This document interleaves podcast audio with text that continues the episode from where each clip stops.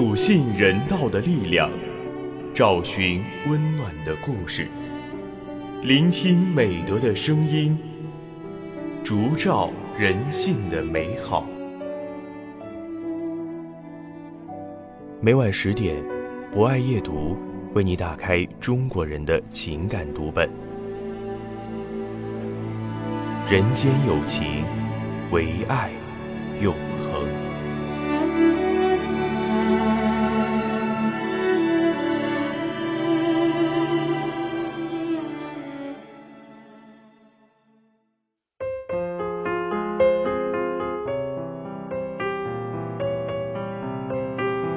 人间有情，唯爱永恒。大家晚上好，欢迎收听今晚的博爱夜读。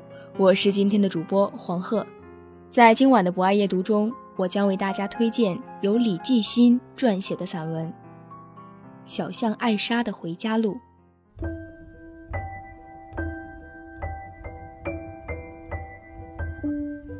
遭遇不幸的艾莎，几年前，哈拉雷的津巴布韦野生动物救助基地迎来了一位新成员，一头看起来只有三四个月大的小象。它双目紧闭，腿上被盗猎者常用的钢索圈套深深地嵌入皮肤，伤口向外渗着血水，一动不动地躺在象舍中，浑身上下被鲜血染得通红。护理员安娜闻讯赶来，看到昏睡不醒的小象，心情异常沉重。这又是一只不幸的盗猎遗孤吧？救援人员的话证实了安娜的猜想，受伤小象是万基国家公园附近被发现的。当时他精神似已失常，围着一具已被盗走象牙的鲜血淋漓的母象尸体绕圈狂奔，直到筋疲力竭无力支撑，才轰然倒下。救援人员在运送小象时，为了安全起见，给他注射了麻醉剂。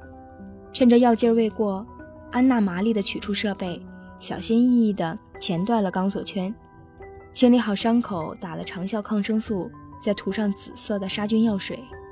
一切安顿就绪，安娜坐在小象的身边，静待它的醒来。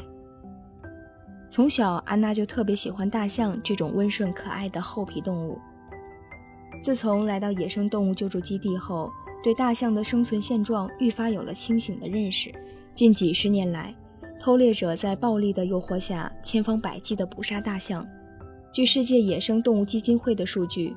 非洲象的数量已由上个世纪八十年代的一百二十万头锐减至如今的五十万头。若再无有效的措施，则可能在二十年内消失殆尽。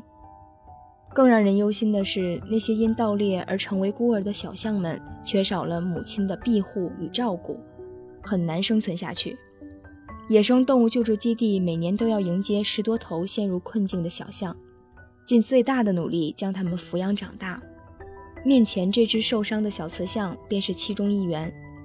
安娜为它取名艾莎，伸出手轻轻磨砂它的身体，阵阵怜惜掠过心头。艾莎终于醒来，她似乎对眼前这陌生的环境与气味很不习惯，猛地站起，怒吼着夺门而出。但狭小的射门堵住了她的去路，其他的工作人员听到声响也都冲了进来。迅速将事先准备好的棉垫挡在墙上，防止艾莎因乱撞而受伤。牛奶是最好的安慰剂。一位护理员将灌满牛奶的奶瓶塞进了艾莎的嘴里。果然，饥渴了十几个小时的艾莎不顾一切地一口气喝光了牛奶。或许是感受到了大家的善意，艾莎不再反抗，他再一次躺在地上，双腿无力地耷拉着。目光中写满了忧郁和悲伤。安娜知道，艾莎一定在想念自己的母亲。大象的记忆力超强，它能记住过往的生活环境与经历，还能分辨出多位亲人与朋友，尤其眷恋自己的母亲。因此，妈妈遭遇不幸的场面，会在小象的脑海中留下挥之不去的梦魇。望着痛苦不堪的艾莎，安娜暗下决心。一定要付出所有的爱与温暖，帮助她走出阴霾，治愈心灵的创伤，成长为一只快乐的小象。无微不至的呵护。艾莎来到救助基地的第一个晚上，安娜彻夜未眠。她睡在相舍的上铺，时刻关注着艾莎的每一个细微动作，呼吸是否均匀，体温是否正常。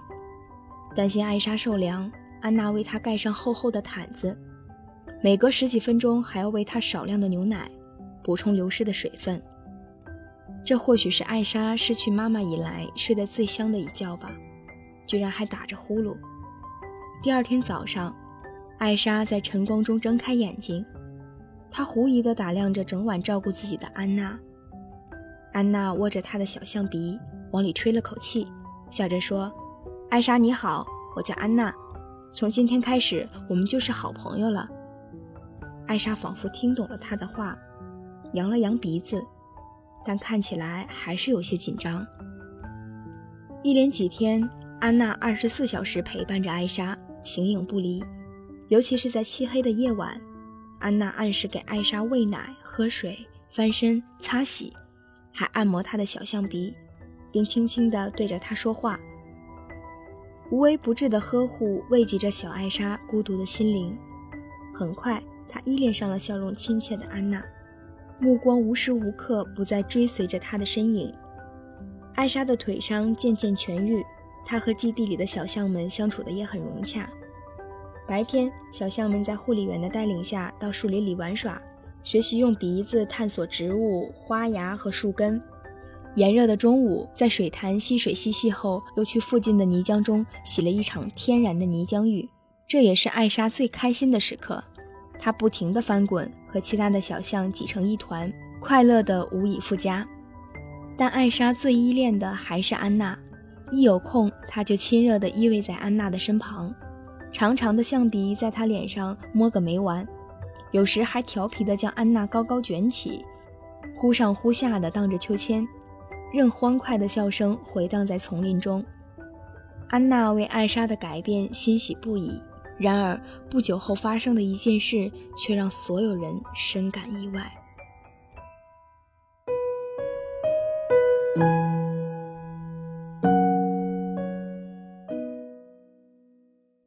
二零一三年一月，安娜赴南方参加一个世界性的关于大象保护与研究的学术会议，为期一周。临行前，他叮嘱暂时接替他的护理员每天都要告知艾莎的情况。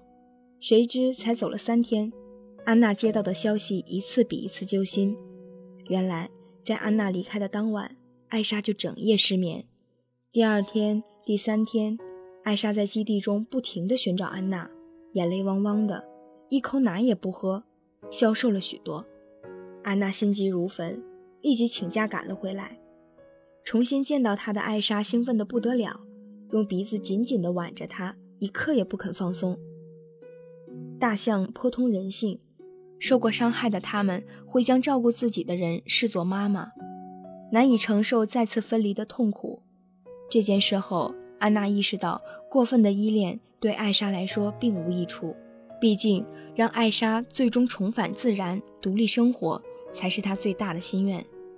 于是，安娜狠着心将固定守护变成了轮流陪护。艾莎可怜巴巴地望着安娜毅然离去的背影，在一次又一次的辗转难眠后，只好无奈地接受了这一事实。转眼又一年过去了，在安娜的细心照料下，艾莎体格健壮，性情沉稳而有责任心。每次来了新伙伴，她都主动问好。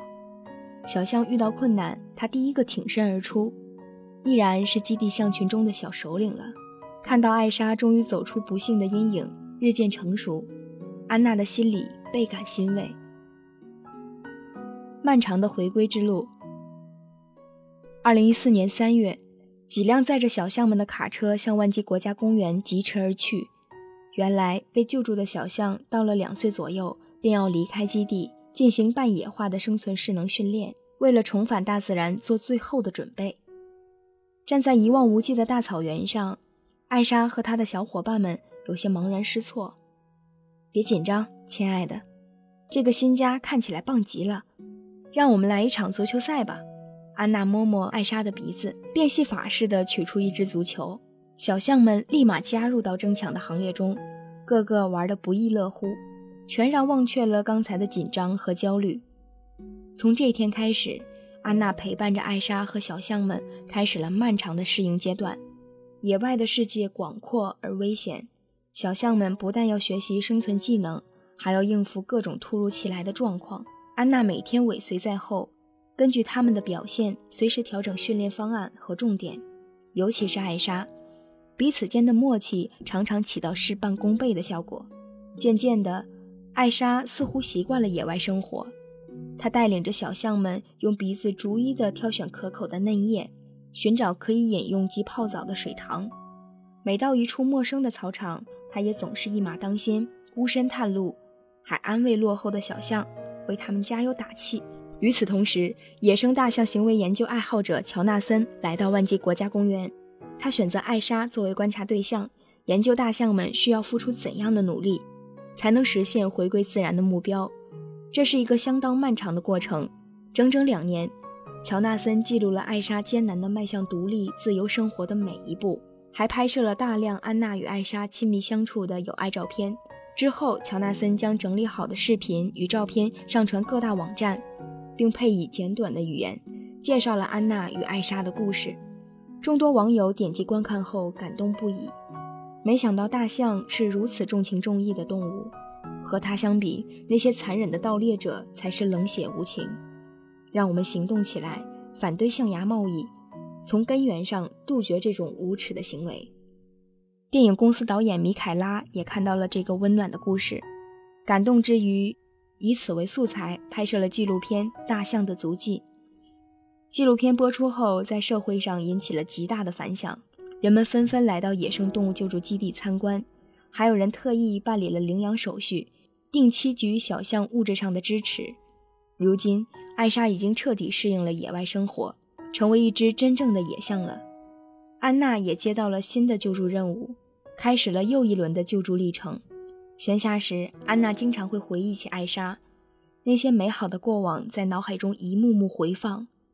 尽管思念，但她明白。大自然才是艾莎的家，那里是所有野象们的美丽天堂。